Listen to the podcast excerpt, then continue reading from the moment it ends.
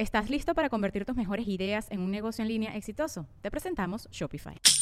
Tal vez no lo sabías, pero nuestro podcast More Than Mamis es un negocio. Y lo comenzamos, por supuesto, para desahogarnos y hablar sobre la maternidad, no para convertirnos en expertas de ventas y del e-commerce. Así que sí, necesitábamos ayuda para vender nuestro merch y poner en marcha nuestra tienda. Por eso estamos tan contentas de usar Shopify. Regístrate con tan solo un dólar por mes en shopify.com barra sonoro, todo en minúsculas. Ve a shopify.com barra sonoro para llevar tu negocio al siguiente nivel. Shopify.com barra sonoro. With everyone fighting for attention, how can your business stand out and connect with customers? Easy. Get Constant Contact. Constant Contact's award winning marketing platform has helped millions of small businesses stand out, stay top of mind, and see big results fast. Constant Contact makes it easy to promote your business with powerful tools like email and SMS marketing, social media posting, and even events management. With Constant Contact, you'll reach new audiences grow your customer list, and communicate more effectively to sell more, raise more, and fast track growth. Don't know much about marketing? No sweat.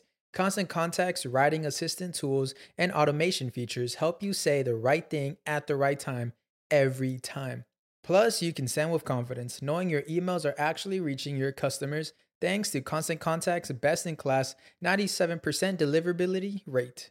I'm a small business owner, and I believe that this is a great tool for other small business owners. In small businesses, you need to create a team. And if you're starting by yourself, Constant Contact can be the team that you need. Tackle any challenge with Constant Contact's expert live customer support. Plus, everything's backed by the 30 day money back guarantee. So get going and start growing your business today with a free trial at constantcontact.com. Just go to constantcontact.com right now. Constant Contact, helping the small stand tall. ConstantContact.com. Estás escuchando El Dolop, parte de Sonoro y All Things Comedy Network. Este es un podcast bilingüe de historia americana en el que cada semana yo, Eduardo Espinosa, le contaré un suceso histórico estadounidense a mi amigo José Antonio Badía, que no tiene idea de qué va a tratar, tratar el tema. Güey, me salió bien bonito hoy, güey. Neta, lo, terminé de decir y dije, o sea, ya cuando estaba llegando a histórico estadounidense, dije, no la cagues, Espinosa. Son, son estas cosas las que nos mantienen humildes, Eduardo. Que no se nos olvide que en cualquier momento la podemos cagar. Es bueno, ah, sí es cierto. El agua con radio funcionó bien hasta que se le cayó la mandíbula. ¿En qué ojo me pongo el parche? Malditos salvajes incultos. Pagaba 25 centavos a los niños de la localidad por cada perro o gato que le llevaran. No, espérate, ¿qué? El parque se hizo consciente, el parque probó la sangre, güey. ¿De qué se va tan... Lo bueno es que nada más te trabas cuando lees, ¿verdad? Sí, sí, sí.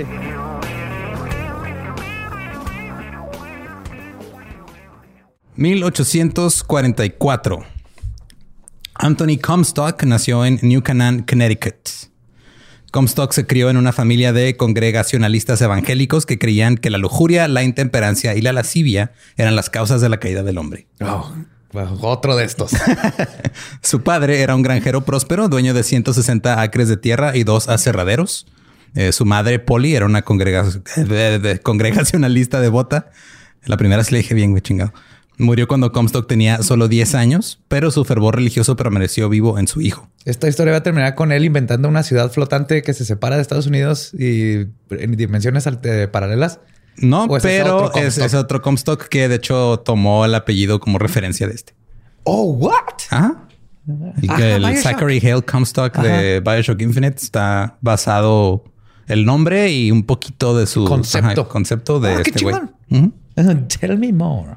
Eh, el, Comstock desde niño se aferró a la fe de fuego y azufre de su infancia. Fire and Brimstone Faith.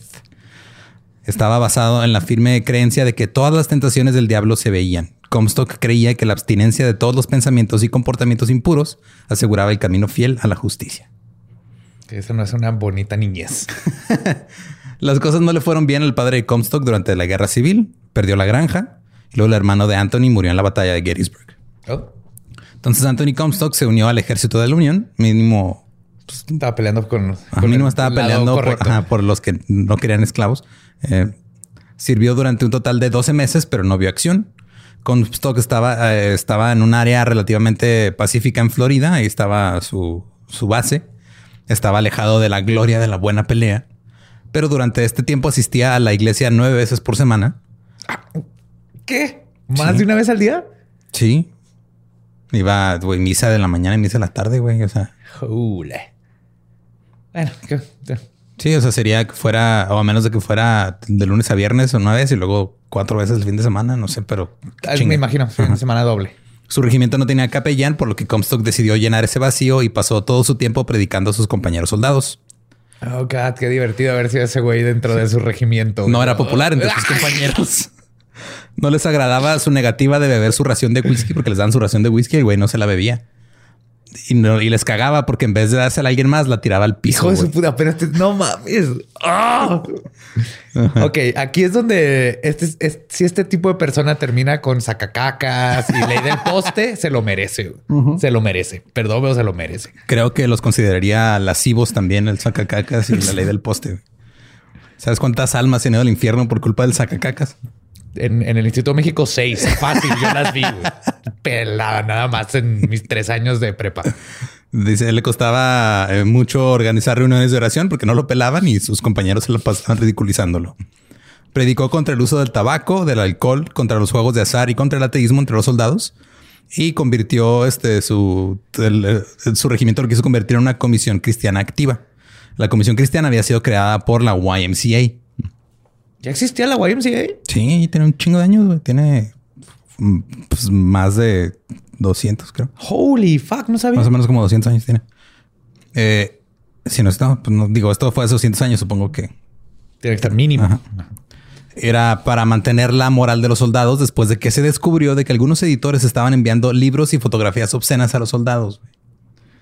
O sea, esta gente haciendo su parte para mantener la moral. Ajá. Y este güey estaba de puta. Sí, güey, es que los, los se van a desviar, o sea, están viendo chichis ahí en las trincheras, güey. ¿Cuánta, cuánta, ¿Cuántos niños no se han ido por el camino del mal? ¿Cuántos jóvenes no han perdido eh, el rumbo por ver una chichi y luego se Yo, yo, cuando me encontré un Playboy destrozado atrás de mi casa. Ujú. Todos, Y de todos ahí, mira cuando terminé. O sea, encontrarte un Playboy destrozado afuera de tu casa y ver una chichi tiene, este, te lleva al satanismo, güey. Eres prueba, prueba viviente. Eres el, eres el peor miedo de Comstock. No veo falla en tu lógica. La comisión presionó para que se incluyera una disposición en el proyecto de ley de la Oficina de Correos de 1865 que establecía que era un delito menor enviar cualquier libro, panfleto, imagen, impresión u otra publicación obscena de carácter vulgar e indecente por correo. Era la única manera que te puedes comunicar en esos tiempos. Entonces, si mandabas un poema erótico por correo, Que en esos tiempos poema erótico era así como mi vida, tus tobillos, color porcelana, puta madre, cárcel. Sí, bueno. La ley de 1864 intentó crear un escudo protector alrededor del soldado para que no pudiera recibir materiales eróticos. Yo creo que no les preguntaron a ellos, güey, nomás. güey. Creo que no, pobres vatos. ¿Qué? No, no, no, no. Estamos bien. En resumen, Comstock era un aguafiestas. Sí. Después de un año en el ejército, o fue dado de baja por ser molesto, o se fue porque no pudo soportar todo el vicio que existía en el ejército. Pobrecitos. Este es el güey que pregunta de que si iban a dejar tarea cuando se acaba la clase. Luego se mudó a la ciudad de Nueva York en busca de hacerse su propia fortuna. Se sorprendió por completo cuando se encontró cara a cara con el centro de la industria del sexo comercializado en Estados Unidos. El sexo a mediados del siglo XIX en Nueva York estaba muy abierto. Las chicas camareras estaban descubriendo sus piernas cerca de los pianos en los salones. La prostitución se veía descaradamente en las principales calles. Las revistas y periódicos publicaban regularmente cosas espeluznantes y sensa- sensacionalistas.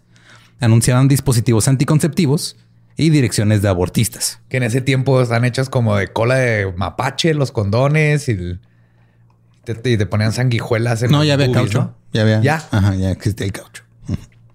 También había material pornográfico y erótico que circulaba libremente por la ciudad. Y eh, junto con la clase trabajadora masculina en la década de 1830, unos años antes de que llegara a Comstock, surgió una subcultura de los llamados sporting men. Eran hombres jóvenes de clase media o media alta o alta que vivían sin supervisión y con dinero para gastar en diversiones. Y pues se dedicaban al hedonismo. O sea, mis reyes. Sí, güey. Eran ajá, mi rey que se iban a pistear, este, a, a- a contratar este, prostitutas, eh, a, a apostar. O sea, eran, eran, eran, sí, niños con lana. Niños bien que estaban en viviendo este, independientemente Exacto. con el dinero de sus papás. Sus necesidades y deseos se convirtieron en fuentes de oportunidades para las casas de juego, tabernas, teatros, burdeles y una red de impresores y distribuidores de literatura erótica. Estos hombres dieron forma a una subcultura alternativa del ocio en la América urbana y crearon su propio conjunto de reglas. Entonces llegó Comstock y dijo, no mames, güey, esto está horrible, güey. Todos mundo, estos están desviados y nadie les ha dicho. ¿Por qué no se va al puto cerro, güey? O sea, ¿Por qué tiene que llegar a chingar a la civilización y sus placeres? No sé. Pero fue entonces cuando Comstock inició su guerra contra la obscenidad. Este es como el güey que le caga a alguien, pero no lo deja de seguir en Twitter. Ándale. Es así, nomás deja de seguirlo. Ya, por favor. En 1868, un amigo cercano de Comstock fue llevado por el camino de la decadencia moral a leer materiales obscenos. Después de leer la pornografía, fue a un burdel y se contagió de una ETS. Entonces Comstock, No, preocupado por su amigo, decirte. Leer la pornografía. güey. era, era literatura Era- erótica. eran otros tiempos. O sea, era el libro vaquero, pero con letritas porque no todo tenía dibujos. Las Bs eran puras mayúsculas eran boobies, tenían dos puntitos. Eh, Comstock fue a la librería, compró un libro obsceno, luego se dirigió al departamento de policía local y regresó a la librería con un capitán de policía, quien arrestó al dueño de la tienda y confiscó todas sus existencias. Estás, what? O sea, chismoso aparte. Sí, el güey pinche culo, o sea, pinche rata, güey. Eh, Com- Comstock luego comenzó a circular por Nueva York comprando libros obscenos y luego haciendo arrestar a quien se los habían vendido, güey. La Asociación Cristiana de Hombres Jóvenes, también conocida como YMCA, había estado a la vanguardia de la lucha contra las cosas obscenas durante un tiempo. La ley de 1865 que había creado para salvar a los soldados fue la que Comstock usó para arrestar al dueño de la librería. Porque pues, para recibir ese pedo lo tuvo que haber enviado por Ajá. correo o distribuir, o sea, para distribuir todo eso, pues podían usar esa ley. Eh, Comstock escribió una carta a la YMCA pidiendo su ayuda. Necesitaba dinero para comprar más placas y libros obscenos de la viuda de un vendedor de libros. Se estaba haciendo como su... Estaba de incógnito haciendo su trabajo de investigación, güey. Iba, compraba este, literatura porno y luego iba y los chingaba. Estás el querido YMCA. Les escribo porque necesito su apoyo para detener la pornografía. También necesito a un vaquero, un hombre de la naval, un apache. Vamos a ser el mejor grupo pop de la historia. Eh, Comstock luego llamó la atención de un miembro funda- fundador de la YMCA, Morris Jessup, que este Jessup creó dentro de la YMCA el Comité para la Supresión del Vicio. Y con esto financiaba secretamente los esfuerzos y operaciones de Comstock. En los dos primeros años, Comstock arrestó a 106 personas, dos tercios de las cuales recibieron condena. Ahora viviendo en Brooklyn con su esposa, Comstock se sintió frustrado por lo que vio cuando iba camino a la iglesia. Salones de baile abiertos en domingo. No, no, no. ¿Cómo puede ser? No. Ahí empezó el degenere, Eduardo. Ahí empezó y ahí ¿Qué siguió. vamos a hacer con los niños? Pasen a un lado de un salón de baile, volteen y vean a un hombre y una mujer tocándose divirtiéndose las y manos. toca- No, güey, qué, qué horror. En 1871 inició una campaña para hacer cumplir la ley de cierre dominical, que tomó un giro peligroso cuando fue amenazado por un tabernero y fue obligado a defenderse, a defenderse con su revólver. Y luego regresó a luchar contra el material erótico. Sí, él sí, sí puede defenderse y eh, amenazar a alguien con una pistola. Ajá. Pero, pues, este es el tipo de personas que si yo tuviera la tecnología, lo revivía y lo llevaba a un concierto de Bad Bunny. Ese sería su infierno perfecto. sí, estaría muy, muy cabrón. Perreo y música, madre, drogas. No, pobrecito. Es lo que se merece este hombre. Comstock fue el autor de un folleto en 1872. Era un informe privado y confidencial para los directores de la YMCA en Nueva York, informándoles de los hechos más descarados con respecto a los materiales peligrosos. El texto de la portada prometía una descripción de una guerra contra los libros obscenos. Hizo 100 copias, todas estaban numeradas y el nombre de cada persona que recibió una estaba conservada, registrada con el folleto. Se dice que Robert McBurney, era entonces secretario de la YMCA, recuperó las copias y las quemó. O sea, McBurney las quemó. Bien, McBurney. Ajá. Los Bernie son chidos. Aunque hay uno que todavía permanece hoy en los archivos del comité del del YMCA. O sea, lo tienen ahí guardado como un pedo histórico en la Universidad de Minnesota. En 1872, el Comité para la Represión del Vicio estaba recaudando fondos para el trabajo de Comstock, quien enfatizó la gravedad de la situación al enumerar los artículos que ya había destruido, que incluían, cito, 30 mil artículos hechos de caucho, de caucho con fines indecentes. O sea, dildos. No, condones. Ah, condones. Eh, la prevención de la concepción para el uso de ambos sexos es el fin indecente. Ah, ah, ah, ok. Dildos también, porque Ah, es el, ¿también? el nombre comercial, hechos de caucho resistente en forma de órgano masculino para autocontaminación. Te vas a autocontaminar con un dildo. Ay, 5500 naipes que cuando se sostienen a la luz exhiben dibujos obscenos. Esas barajas así que tenía tu tío, güey. Mire, mijo, unas boobies. Por favor, dime que te ve que y una pluma que la volteas y se desnuda la muñequita. Esta tecnología del mal. Más de 125 mil libros conocidos como los escritos de Paul de Kock. Koch con K. Ajá.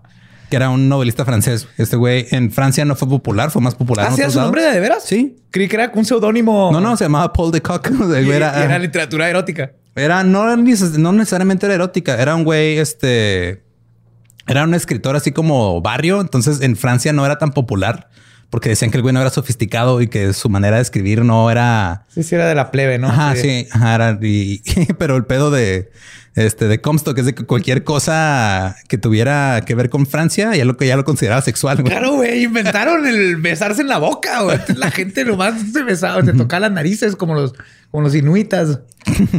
Y llegaron los franceses y nos enseñaron a... ah, ahí empezó el degenere también. Sí, de- del- enseñó a, la- a lamerle el interior a la otra persona. Ajá, antes nadie lo hacía. Pues es lo que estás haciendo en un beso francés. Estás lamiendo una parte interna de alguien más. Sí, sí, sí, se están probando los interiores. Suena la cara de Gabe.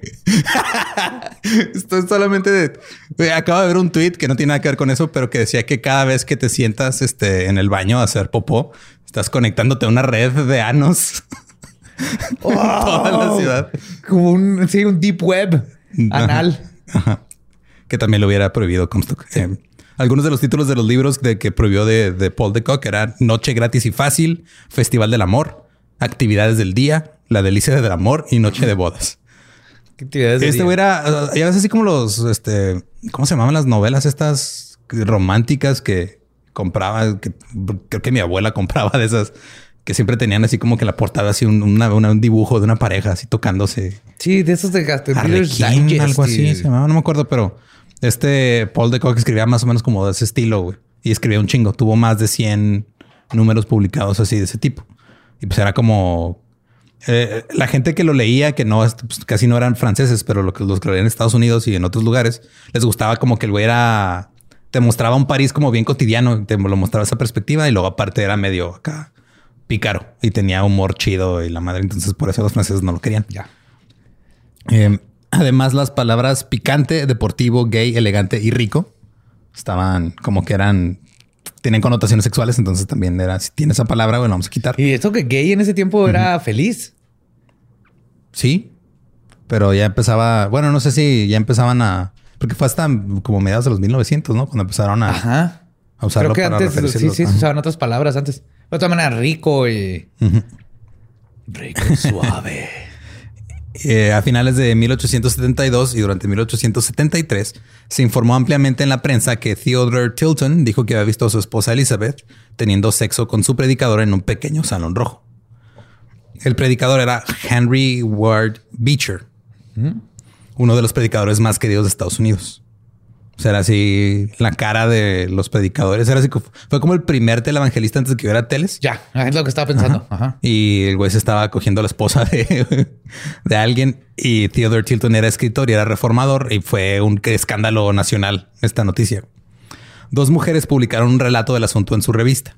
Comstock perdió la cabeza, pero no pudo lograr que el fiscal de distrito procesara a las dos mujeres que publicaron los relatos. Por, por contar su experiencia. Por contar la historia, güey. O sea, por contar la historia de eh, esta tipa engañó a su esposo con el, el- con el predicador. ya, es suficiente para ser lascivo y Exacto. Entonces Comstock, usando un alias, ordenó uno por correo. Cuando fue enviado, entró en acción, porque pues ya lo enviaron por correo, güey, ya estás violando la ley postal y te van a chingar. El 2 de noviembre de 1872, los aguaciles estadounidenses arrestaron a Victoria Woodhull por enviar literatura obscena por correo. El cargo surgió del número de Woodhull and Claffins Weekly, que era una, un periódico que detallaba el asunto del adulterio. Ahora, Victoria Woodhull este, fue, fue parte de la nueva sensibilidad en Estados Unidos que molestaba mucho a los cristianos. Tenía la nueva creencia de que las relaciones sexuales eran una faceta importante de la vida, tanto para las mujeres como para los hombres, y que cualquier represión de los impulsos sexuales era dañina. Entonces, en ese momento, eh, Woodhull era una voz importante que impulsaba este punto de vista. Insistió en que los hombres y las mujeres tenían derecho a la expresión sexual sin las restricciones de la ley y la opinión pública. Afirmaba el derecho de las mujeres a amar y lo expresaba hacia conferencias. Cito, tanto las mujeres como los hombres son personalidades responsables ante sí mismas del uso que permiten que se haga de sí mismas y se revelan exigiendo libertad para mantener sus propias vidas y cuerpos de la influencia desmoralizadora de las relaciones sexuales que no están fundadas y mantenidas por el amor. Y ella pensaba que a las mujeres se les debería permitir tener una sexualidad abierta. 1800. Sí. Y, todavía estamos peleando por eso. Y este güey obviamente se volvió loco, güey. Sí, sí. Es el tipo de gente que dice las mujeres eran para procrear en esos tiempos, para esa mentalidad. Victoria era una mujer que se ganaba la vida vendiendo escritos sobre sexo, pero los de ella no eran tan gráficos y tenían un poquito mejor gusto que la obscenidad que podías encontrar en una librería sucia, entre comillas. Claro, en una librería de escritos hechos por hombres. Que es muy diferente. Sí, era es, lo mismo. O sea, haz de cuenta que este Victoria Woodhull era novela erótica y lo demás era libro vaquero en palabras. No obstante, en esta batalla, Woodhull fue señalada como parte del problema junto con toda la obscenidad. Luchó contra la estigmatización, pero finalmente cedió. Ella se convirtió en una celebridad en 1872 a causa de todo este pedo. Victoria y su hermana Tenny fueron las primeras propietarias mujeres de una firma de corretaje en la Bolsa de Valores de Nueva York. ¡Wow! E incluso ignoró el requisito constitucionalidad de la edad y se declaró candidata a la presidencia de Estados Unidos en su tiempo. en un discurso anunció, cito, sí, soy una amante libre. Y eso la hizo infame en los círculos de gente conservadora.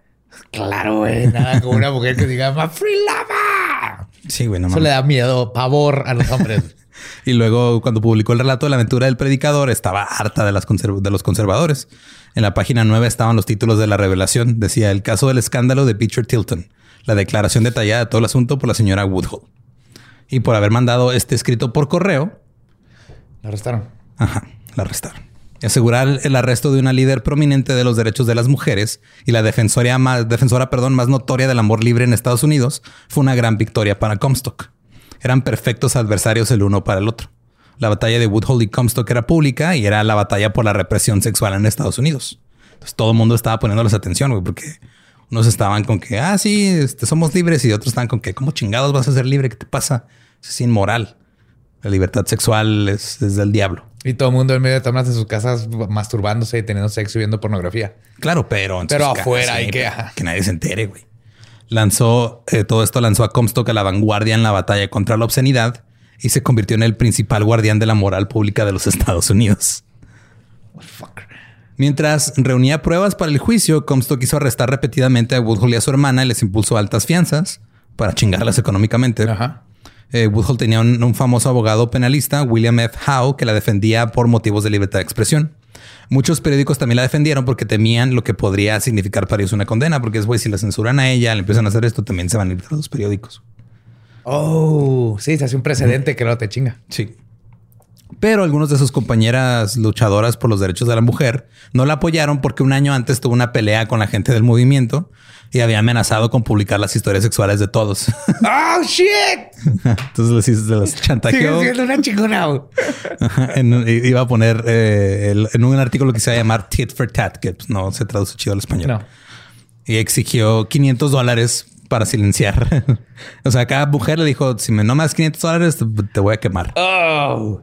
El juicio comenzó en junio de 1873 y terminó con un veredicto rápido de no culpable.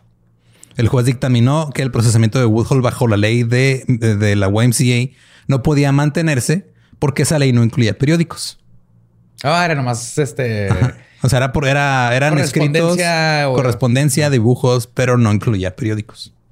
Entonces se salvó, pero el veredicto valió madre porque ante el ojo público Woodhull estaba arruinada. Su carrera había terminado. Hizo todas sus giras por conferencias, pero cada vez tenía menos público. Su, su periódico cada vez tenía menos lectores. Finalmente se retiró de la vida pública después de divorciarse de su esposo. Ella y su hermana se fueron a Inglaterra en 1877.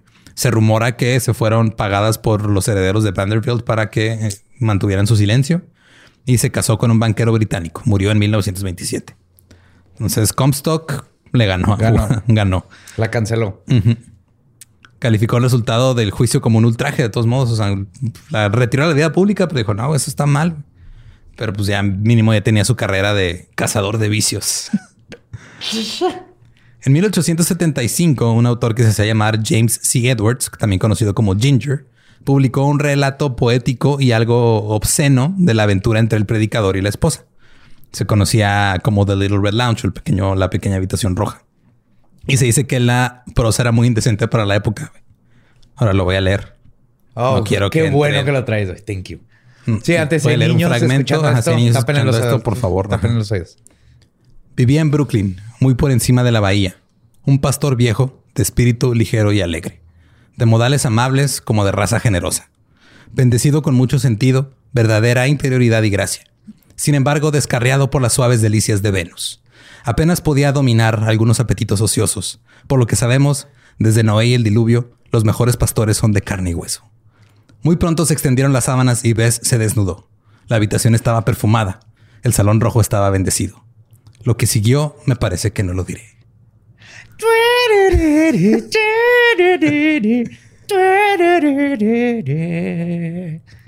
Wow, sí está, está. Está muy fuerte este pedo. Oh my God, no va a poder levantar esta mesa. Es el Wattpad de su época, este pedo. Güey, está, está más este. Bueno, creo que tú no jugaste Skyrim, pero estaba La sensual doncella argoniana. Era un libro, el The Last Argonian Maid, un libro que te encontrabas en, Skyrim. Ajá, está más este. O sea, es gracioso y está bien ridículo. está más perverso que este pedo. Lo único perverso que escuché es se desnudó. Se desnudó. Ajá.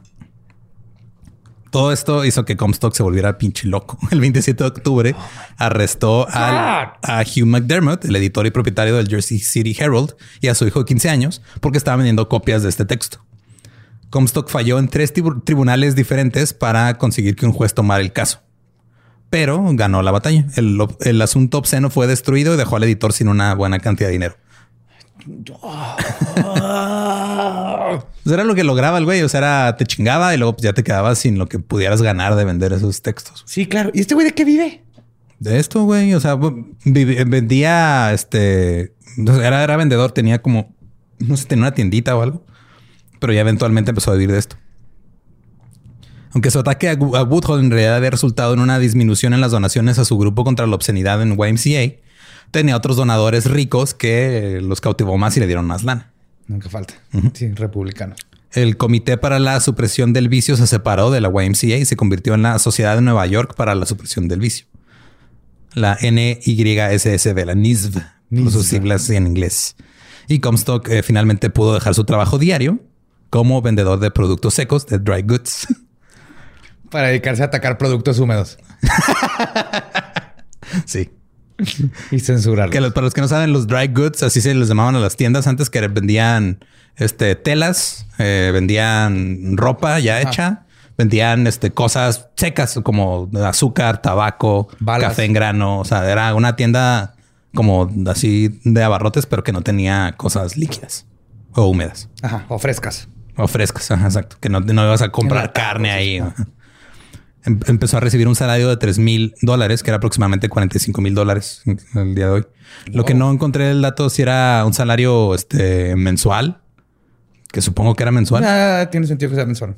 Pero este, porque primero pensé anual, pero dije no, anual, eso es menos de lo que gana un maestro y tiene donadores ricos y está acabando con la obscenidad en todo un país, güey. Obviamente es más importante lo que está haciendo que la educación. Comstock luego fue a Washington para presionar por una ley de obscenidad más rígida. La ley de 1872 no le dio al gobierno el poder de confiscar materiales, algo que Comstock consideraba necesario para combatir la pornografía. Sin debate en la sala, se proclamó la Ley Federal de 1873 para la supresión del comercio y la circulación de literatura obscena y artículos de uso inmoral. Y en esta ley finalmente incluyeron los periódicos. Ah, fuck that guy. Si Ahora, hubiera en ese tiempo, me podía a, dibujar chichis todo el día. ¿Te, vas a, hacer? ¿Te van a meter a la cárcel? Y en la cárcel con mi popó hubieras hecho boobies y las aviento por la ventana para que hubiera obscenidad siempre. No pueden detenerme a dibujar obscenidades. Ahora, ahora, los alguaciles tenían el poder de buscar, incautar y destruir materiales obscenos y el Congreso creó una nueva posición, agente especial en la oficina de correos de Estados Unidos, que tenía el poder de confiscar material inmoral en el correo y arrestar a quienes los enviaran. Oh my God, era un pinche Fox Mulder de los XXX files. el puesto se creó con el entendimiento de que Comstock lo ocuparía sin paga. Oh, ok. Que pues, el güey estaba recibiendo lana y dijo, ah, sí, yo lo hago, güey. Yo me pongo ahí. Entonces recibió su placa de correo. Con la placa de correos ahora tenía derecho a portar un arma y fue nombrado el agente principal del NISV. What? Güey, la policía de correos es un pedo bien cabrón. O sea, si tienen jurisdicción y todo, güey. El fraude por correo es una de las cosas que más combaten. Y... Bueno, eso sí, sí sabía, pero no sabía y menos en esos tiempos que eran, pero de hecho más en esos tiempos donde todavía había más robos. Ok. ¿Estás listo para convertir tus mejores ideas en un negocio en línea exitoso? Te presentamos Shopify. Tal vez no lo sabías, pero nuestro podcast More Than Mamis es un negocio y lo empezamos por supuesto para desahogarnos y hablar sobre la maternidad, no para convertirnos en expertas de ventas y del e-commerce. Así que sí, necesitábamos ayuda para vender nuestro merch y poner en marcha nuestra tienda. ¿Y cómo suena con Shopify? Llegó otra venta. Shopify es la plataforma de comercio que está revolucionando millones de negocios en todo el mundo. Ya seas un emprendedor desde tu casa o desde donde sea, Shopify es la única herramienta que necesitas para iniciar, administrar y hacer crecer tu negocio sin dificultades. Con Shopify puedo gestionar pedidos, envíos y pagos desde cualquier lugar, brindándote toda la información y estadísticas de tus ventas al detalle. Regístrate para un periodo de prueba con tan solo un dólar al mes en shopify.com barra sonoro, todo en minúsculas. Ve a shopify.com barra sonoro para llevar tu negocio al siguiente nivel. Shopify.com barra sonoro. La ley de 1873 no se centró en el control de la fertilidad, sino que fue un estatuto que incluyó el control de la natalidad y el aborto entre una larga lista de obscenidades comerciales. Entonces, si anunciabas una clínica de abortos o si anunciabas productos anticonceptivos, te podían arrestar por obscenidad. No es cierto. Comstock se manifestó contra los dispositivos anticonceptivos eh, comprados y vendidos en espacios comerciales. Estaba solo a favor de las formas naturales de control de la natalidad, como la abstinencia y el método del ritmo. que sabemos que, pues, no jala. No. Ni una de las dos. Al hacer esta distinción, articuló las opiniones de muchos victorianos que apoyaron públicamente la limitación familiar cuando se lograba solamente por medios dignos y éticos. Los victorianos estaban Así de, güey, este güey es todo el pedo, güey, hay que apoyarlo. No hay personas más frustradas y tristes en este mundo que los victorianos. Lo que Comstock encontraba objetable era la prominencia de los anticonceptivos en el vicio comercial, le decía él. Commercial vice, o sea, comercializar eso era un vicio. La ley de Comstock fue enmendada en 1876 para que dijera, y traigo todo el párrafo porque es una chingadera estúpidamente ridícula. Cito. Todo libro, panfleto, imagen, papel, escritura, impresión u otra publicación de carácter indecente, obsceno, lascivo o inmoral, y todo artículo o cosa diseñada o destinada a la prevención de la concepción o procurar el aborto, y todo artículo o cosa destinada, adaptada para cualquier uso indecente o moral, y toda tarjeta escrita o impresa, circular, libro, folleto, anuncio o aviso de cualquier tipo que proporcione información directa o indirectamente, dónde o cómo o de quién o por qué medios, cualquiera de los asuntos, artículos o cosas antes mencionados se puedan obtener o hacer. Y cada carta en cuyo sobre o tarjeta postal en la que indecente, lascivo, obsceno o lascivo las delineaciones, epítetos, términos o lenguaje puedan escribirse o imprimirse. Se declara por la presente que no se pueden enviar por correo y no se enviarán por correo ni se entregarán desde ninguna oficina de correos ni por ningún cartero. Y todo chocolate que tenga un dulce adentro también será un vicio porque estas madres no puedo dejar de comprarlas. ¿Qué pedo? Este güey cubrió todas las bases. Ajá, es absolutamente todo, güey, todo, todo lo que pueda considerarse obsceno o, darte una pista de dónde conseguir algo obsceno o todo, güey, así. Parecer un falo, no se pueden usar mayúsculas, se prohíbe la letra P. Si sabes que, güey, estás muy narizón y, y la punta de tu nariz parece que no está circuncidada, güey, te vas a tener que cortar la nariz. Los opositores a la ley eh, estaban pues, en contra de los métodos de mano dura y engañosos utilizados por Comstock. Porque el güey, su, su modo superandi era hacerse pasar por alguien más, pedir los materiales y luego pues, lo que le llaman ahora entrapment. Ah. Y aparte, todo esto se basa en este lo inmoral, que es totalmente subjetivo. La inmoralidad que le inculcó su madre religiosa. Ajá. Por ejemplo, una de las cosas que hizo fue solicitar material bajo la apariencia de un marido angustiado. Y cuando se le proporcionó el material, hizo que arrestaran al proveedor. Comstock se defendió diciendo, cito, ninguno de mis oponentes ha estado nunca cerca de mí, ni ha hecho una sola investigación en mi oficina para conocer los hechos. Sin al menos un intento de conocer los hechos, no están calificados para hablar. y lo que dicen debe ser visto con recelo y sopesado con mucho cuidado por los hombres pensantes. Así se define la verdadera posición de los opositores a la ley anterior. Es un pinche catfish. Este güey está catfishing. sí. Le inventó catfishing. En la década de 1890, Comstock comenzó una cruzada contra Aida Craddock. No sé si te eh, suena el nombre. No. Era una terapeuta sexual que escribía manuales de instrucciones de consejos sexuales para parejas casadas. De hecho, la vida de, de Aida está bien interesante. Ella a lo mejor pensé que te sonaba porque este Alistair Crowley eh, decía que uno de los libros que escribió Craddock era así uno de los mejores libros escritos en, toda la historia de la humanidad en cuanto a la sexualidad. No me acuerdo Y que tenía que ser este, que era así, tenías que tenerlo en tu, en tu librero a huevo. Oh. Eh, Comstock criticó a la Feria Mundial de Chicago en 1893 debido a la presencia de una bailarina Hoochie Coochie, así lo dijo. ¡Oh, Hoochie Coochie! O como la mayoría de los hombres y las mujeres y los humanos las conocen, eh, danza del vientre. ¿Belly dance? Ajá, belly dance. Que es, este, algo cultural. Es como era mariachi. O la, bailarina que estaba haciendo e, ese performance en, en la feria era Aida Craddock. El primer enjuiciamiento de Aida fue en 1899 debido a un libro que ella escribió que se llamaba Right Marital Living o vivir este conyugal, no, ¿cómo era en español? Vida conyugal correcta. Eh, fue escrito como un, cito, un manual sexual para esposos torpes. Qué cosa tan más hermosa. Aida, ya entiendo Crowley. Muy bien, Aida, muy bien. ¿Dónde está ese manual? Que creo que no, le podemos quitar torpes, creo que es redundante. ¿no? manual para esposos. A ver, tomen cabrón. Todos necesitamos ese libro. Durante el juicio, Craddock se declaró culpable y recibió una sentencia suspendida. El juez dijo como que ah, está bien, es culpable, pero pues son mamadas. Luego vino su manual de instrucciones conocido como The Wedding Night o la noche de bodas, en el que Craddock defendía una práctica conocida en el yoga tántrico como coitus reservatus. Ella creía que esta práctica mejoraría las relaciones matrimoniales. Ajá. El yoga tántrico se basa en la idea de que no somos simplemente cuerpos físicos, sino que estamos formados por campos de energía y las prácticas tántricas tienen como objetivo optimizar las interacciones de esos campos de energía y minimizar lo meramente físico. Sí, que básicamente en todo eso, y ya entiendo el Crowley, es controlar el orgasmo lo más que se pueda para que dure más. De ahí viene toda esta idea de que el, yoga tántrico es sexual, que sí, pero no nomás. Pero no, no solo sexual. Es como controlar para durar mucho más tiempo y tener un, más intimidad.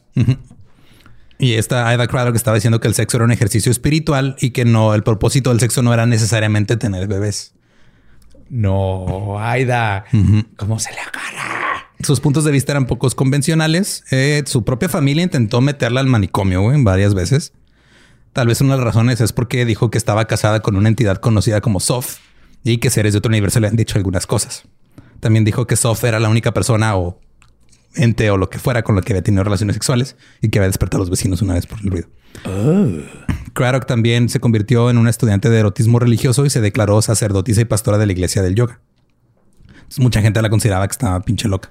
Está bien interesante la vida porque ella desde, desde chiquita fue criada como cuáquera. Entonces, oh. con sus treinta y tantos años, se metió este, al ocultismo, al teosofismo, todo este pedo y empezó a crear de todos estos textos se con esas ideas física y espiritual. Y probablemente en algún ritual se cogió un fantasma, pero por eso dijeron, dijeron que estaba loca. Güey. Entonces, entre sus manuales de sexo había unos que se llamaban novios celestiales, matrimonio psíquico, alegrías espirituales, carta a una futura novia, la noche de bodas y vida correcta conyugal. Entonces, Comstock quiso que la arrestaran por este, por la noche de bodas, por ese manual en específico. Esta vez un jurado de la ciudad de Nueva York la condenó. Su sentencia fue pasar tres meses en un asilo de la ciudad. Como, tan pronto fue liberada, Comstock la volvió a arrestar, ahora bajo la ley federal. Porque es una mierda persona este güey. Esta vez le ofreció la oportunidad de evitar irse a la cárcel si se declaraba este, loca. Ah, ok. Sí, sí, tú, tú di que estás loca, vamos a hacer... Te vas otra vez al... insanity plea y, y, ya no tienes que irte a la cárcel. Y ella dijo, no. No, ni madre.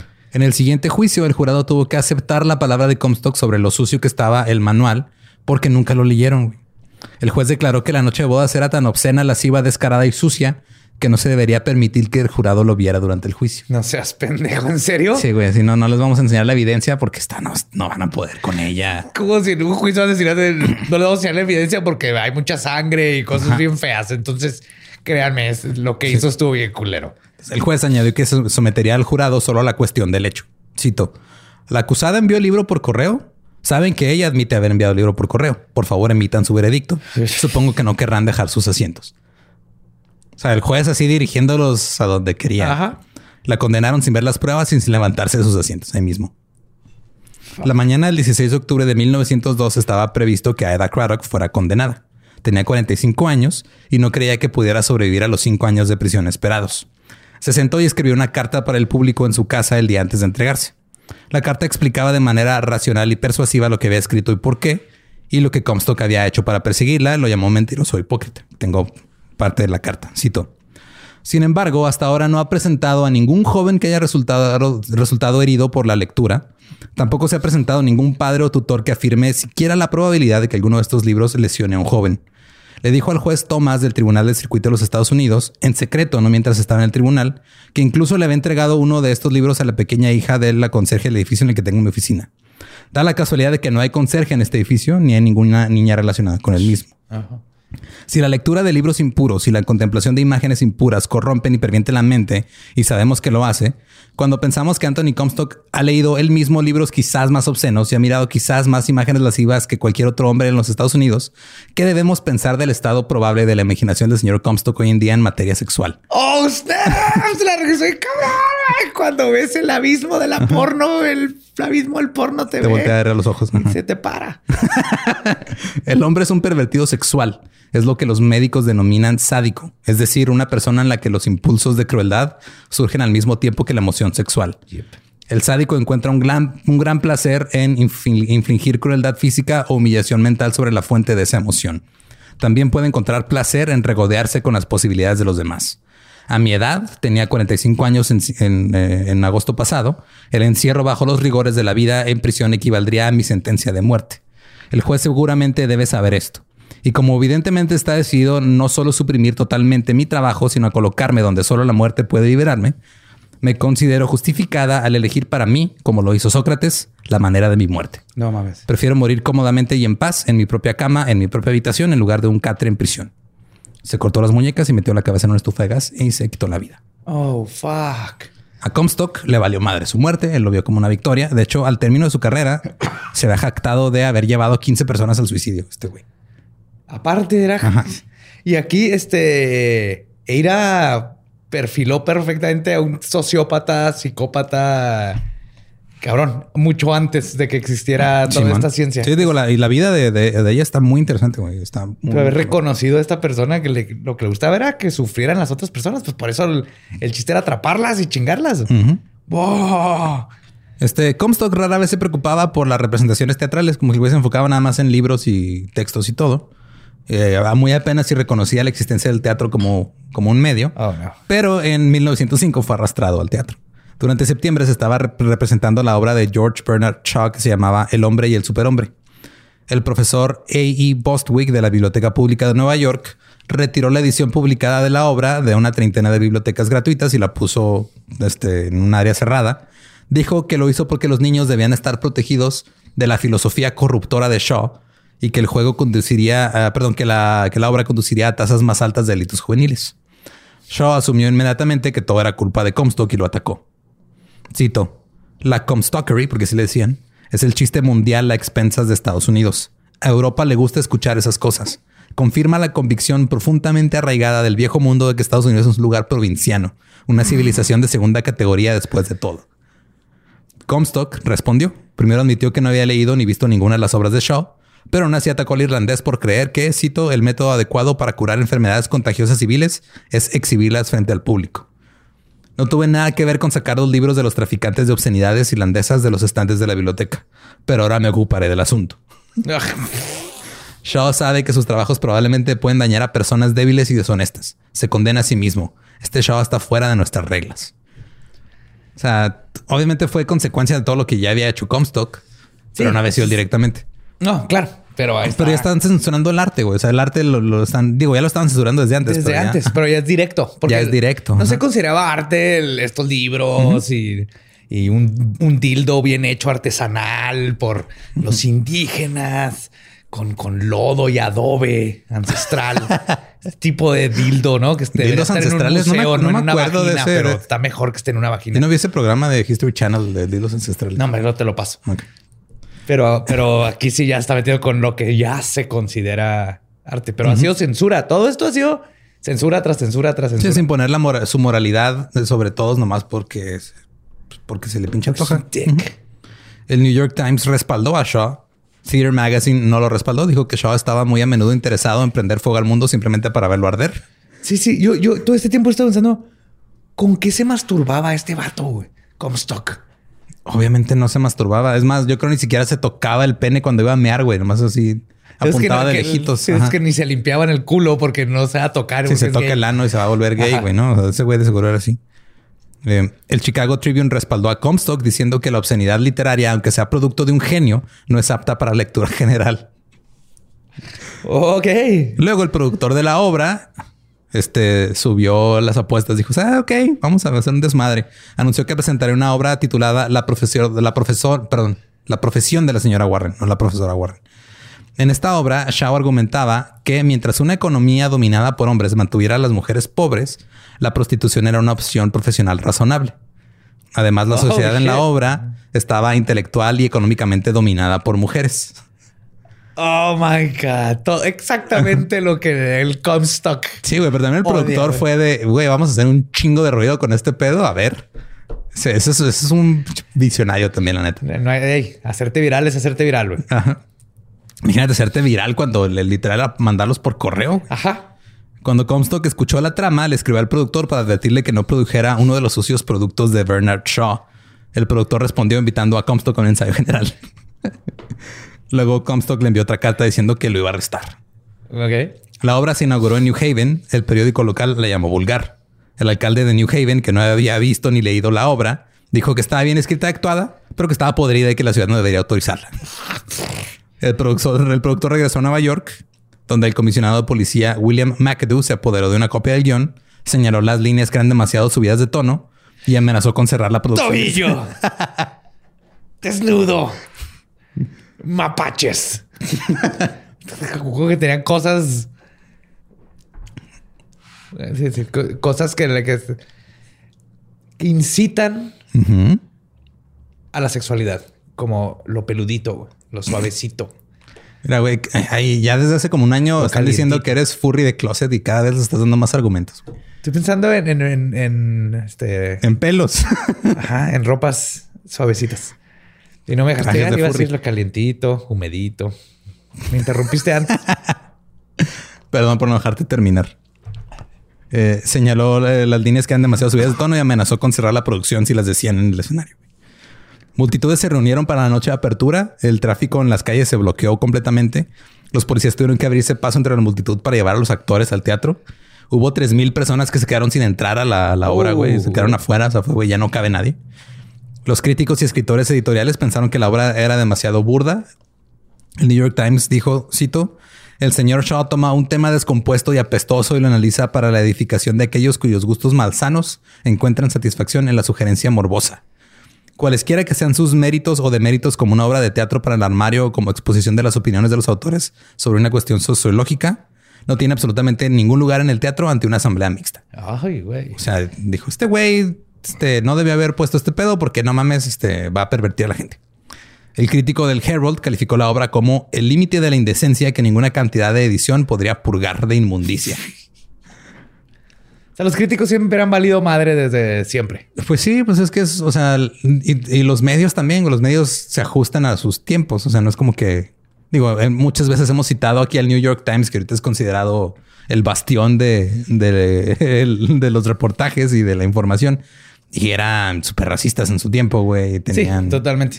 O sea, eran muy, también muy moralistas. a un ser humano en un zoológico, ese tipo de, cositas. A la obra también asistió el comisario de policía, el que la había editado, y a pesar de que el reparto alteró las líneas para no decirlas, las, ofensivas, todavía dijo que era demasiado obscena. Ordenó el cierre y emitió órdenes de aprehensión contra el dueño del teatro, el gerente del elenco y el productor. A esas alturas, Comstock ya era un nombre muy familiar, todo el mundo lo ubicaba. Él y otros aliados de su movimiento siempre dijeron que estaban preocupados por los efectos de esta inmundicia en los niños y los jóvenes. Las ideas de Comstock sobre lo que podría ser obsceno o lascivo eran tan amplias que incluso el Servicio Postal de los Estados Unidos prohibió enviar algunos libros de texto de anatomía a los estudiantes de medicina. Ya llegamos a eso. Llegamos a la parte de que no te puedo enseñar la está- anatomía porque Ya está afectando la salud. Y... en ese momento la tasa de mortalidad infantil y juvenil rondaba el 40%. La mortalidad materna, materna perdón, era 99% más alta de lo que es hoy. Shit. El 40% de estas muertes eran causadas por infecciones, de las cuales la mitad se debía a un aborto legal, eh, ilegal, perdón, o autoinducido. Ahorita todavía en Estados Unidos el, el dar a luz es el, la, la sexta cosa que, de la que más mueren mujeres. Sí, está muy cabrón. Es todavía. peligroso todavía dar a luz a pesar de, de la tecnología que ya tenemos. Imagínate en esos tiempos. La neta, el control de la natalidad revolucionaría, el revolu Ay, güey, ando muy trabado hoy. Revolucionaría la salud de la mujer.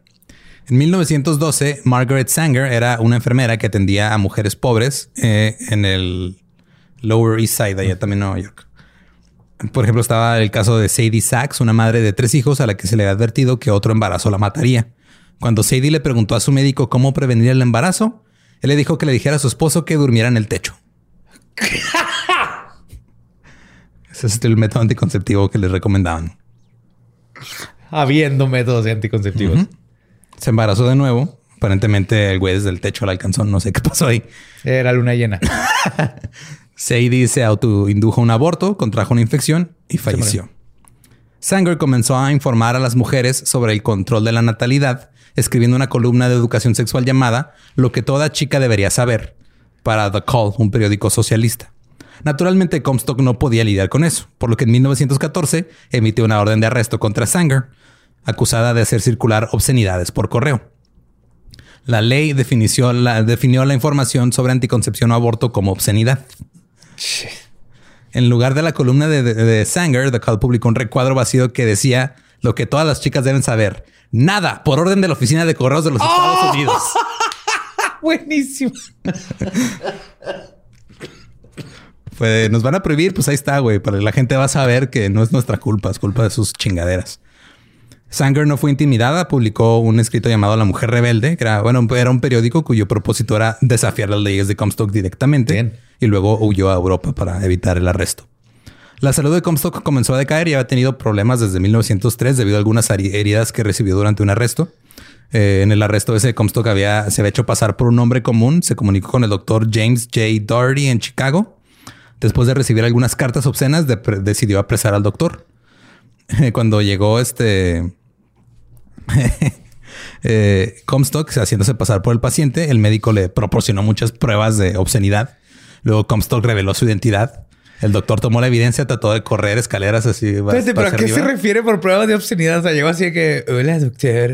No, por pruebas de obscenidad es literal. O sea, es, es probable que nada más haya tenido este así folletos de anticonceptivos y este tipo de cosas. Ay, luego así se, se quitó el bigote y lo, ¡ah! ¡Soy Comstock! Traía su otro bigote abajo.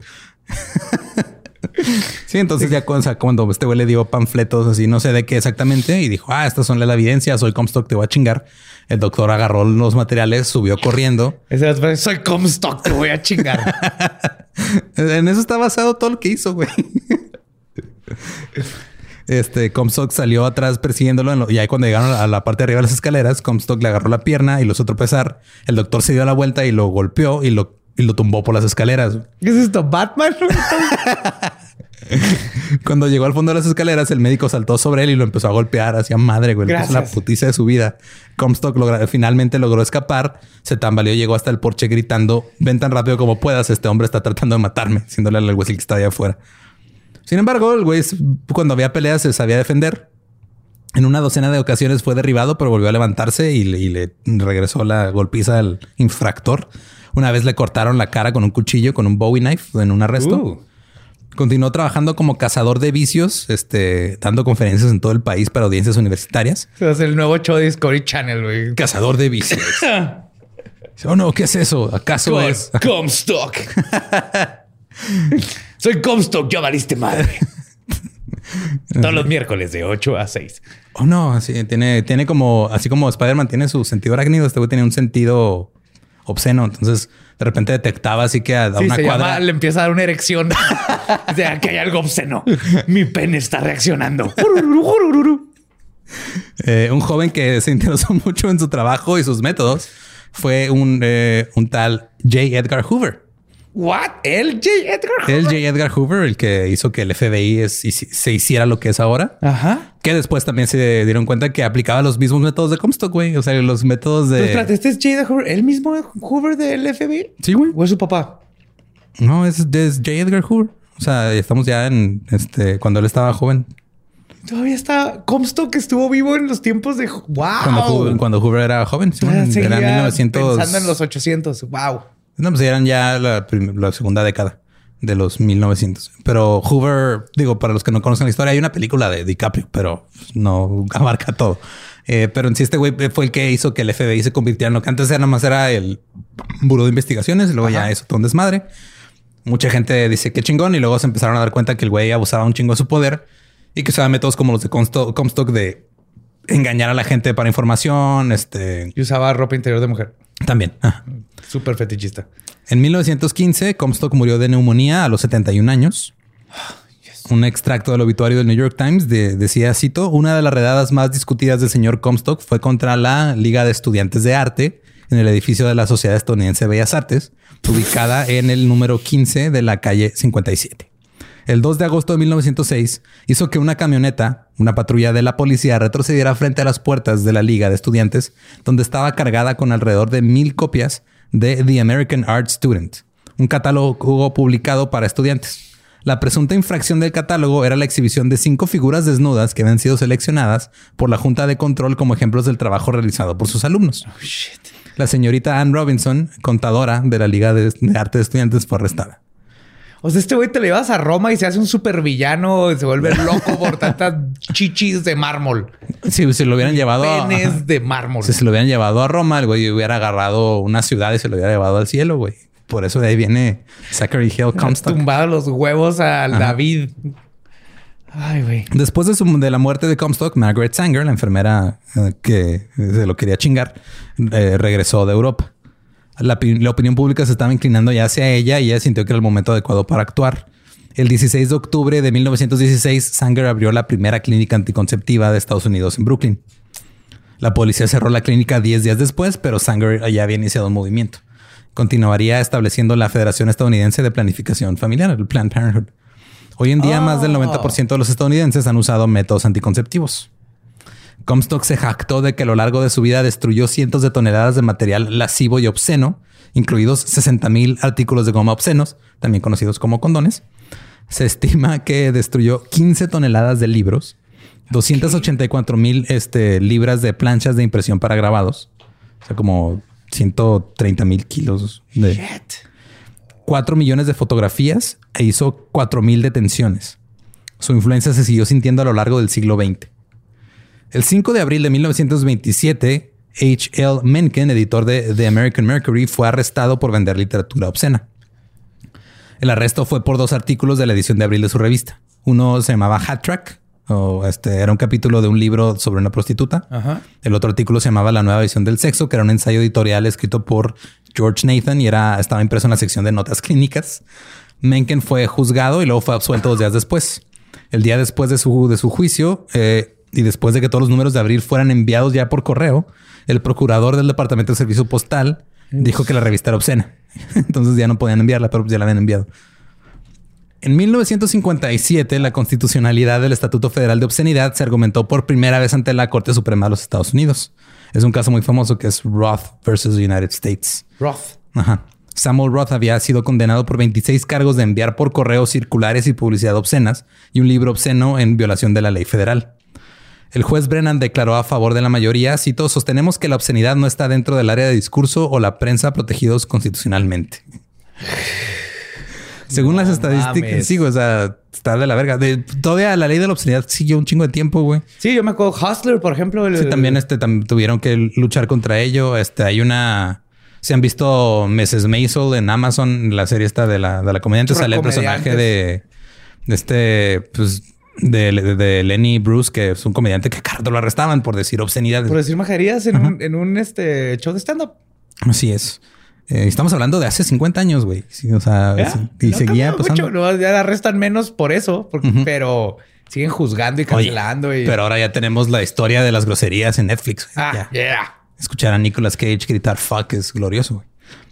Eh, Según las estadísticas del Departamento de Correos, en el periodo comprendido entre julio del 66 y enero del 67, se registró un promedio de 34 arrestos al mes en virtud de la ley de Comstock, en comparación contra entre 60 y 70 por mes en los años anteriores. Dijeron, ya le bajamos, ya. ya no hemos arrestado. En 1971, el Congreso eliminó el lenguaje del control de natalidad de la ley Comstock. Ah, gracias. En enero del 2004, un cartero devolvió una postal a Danny McIntosh, el presidente de la Sociedad de Arte de Washingtonville. Según McIntosh, estas postales fueron devueltas porque eran demasiado gráficas. Las postales promocionaban la exhibición anual de desnudos, dibujos y esculturas. Mostraron un dibujo al carbón de la espalda de una mujer desnuda y una pintura de una mujer desnuda sentada de perfil. Holy fucking shit. La ley Comstock nunca ha sido derogada, güey. Sigue todavía. No puede ser. Todavía existe, nada más el pedo es de que ya está muy cabrón. En este, Tienes que por correo y que te trampen. Una forma modificada de la ley permanece hasta hoy, pero es extremadamente difícil de hacer cumplir, güey. O sea, la ley de Comstock existe. Un güey que puso su ley hace 150 años. O sea, yo mando un dildo por correo y en teoría... Estás cometiendo un crimen. Hay una ley con la que me pueden chingar. En teoría, sí. O un dibujito porno. Shit. Espero que Comstock esté ahorita en el infierno, donde lo único que puede hacer es ver OnlyFans. Ese es su infierno, güey. Ver a mujeres ganando un chingo de lana y comprándose carros y casas si Comstock siguiera vivo, sería el güey ese que, puso en Twitter este, todo ardido porque Ari se compró su Mercedes-Benz por su OnlyFans. Ese, es ese tipo de güey. Así que mira, esa mujer se pagó su escuela de medicina y ya no tiene deudas gracias a OnlyFans. Sí, ¿qué? no mames, está peor de lo que pensaba. Ahora están estudiando medicina. sí, creo que le daría más miedo a eso. Pero esa es la historia de Anthony Comstock contra la obscenidad. El güey ganó. Sí, sigue ganando. Dejó su legado ahí. su legado ahí está, güey. Ah, qué pinche miedo. Dejó su legado. Parte de su legado era impedir el grado, pero... Gaby me está bucheando. Creo que con eso podemos despedir el episodio. Si quieren escuchar la versión en inglés de The Dollop, es el episodio 70 de Obscenity Man, Anthony Comstock. Eh, también eh, ahí vi que en el grupo estaban poniendo de que sí, o sea, no hay show notes, pero siempre hay playlists de videos relacionados con el caso. Este, entonces ahí chequen en, YouTube esas listas se suben un día después del, episodio. Y este nos pueden seguir en todos lados como arroba el Dolop. A mí me encuentran como arroba ningún Eduardo. A mí me encuentran como el Badiablo. Y recuerden que aquellos que no conocen su historia están condenados a vivir sin placer sexual. ¿Estás listo para convertir tus mejores ideas en un negocio en línea exitoso? Te presentamos Shopify. Tal vez no lo sabías, pero nuestro podcast More Than Mamis es un negocio y lo empezamos por supuesto para desahogarnos y hablar sobre la maternidad, no para convertirnos en expertas de ventas y del e-commerce. Así que sí, necesitábamos ayuda para vender nuestro merch y poner en marcha nuestra tienda. ¿Y cómo suena con Shopify? Llegó otra venta. Shopify es la plataforma de comercio que está revolucionando millones de negocios en todo el mundo. Ya seas un emprendedor desde tu casa o desde donde sea, Shopify es la única herramienta que necesitas para iniciar, administrar y hacer crecer tu negocio sin dificultades. Con Shopify puedo gestionar pedidos, envíos y pagos desde cualquier lugar, brindándote toda la información y estadísticas de tus ventas al detalle. Regístrate para un periodo de prueba con tan solo un dólar al mes en shopify.com barra sonoro, todo en minúsculas Ve a shopify.com barra sonoro para llevar tu negocio al siguiente nivel. Shopify.com barra sonoro. Step into the world of power, loyalty and luck. I'm gonna make him an offer he can't refuse. With family, cannolis and spins mean everything. Now, you wanna get mixed up in the family business. Introducing The Godfather at ChumbaCasino.com. Test your luck in the shadowy world of the Godfather slot. Someday, I will call upon you to do a service for me. Play the Godfather, now at Chumpacasino.com. Welcome to the family. No purchase necessary. VGW Group. Void where prohibited by law. 18 plus. Terms and conditions apply.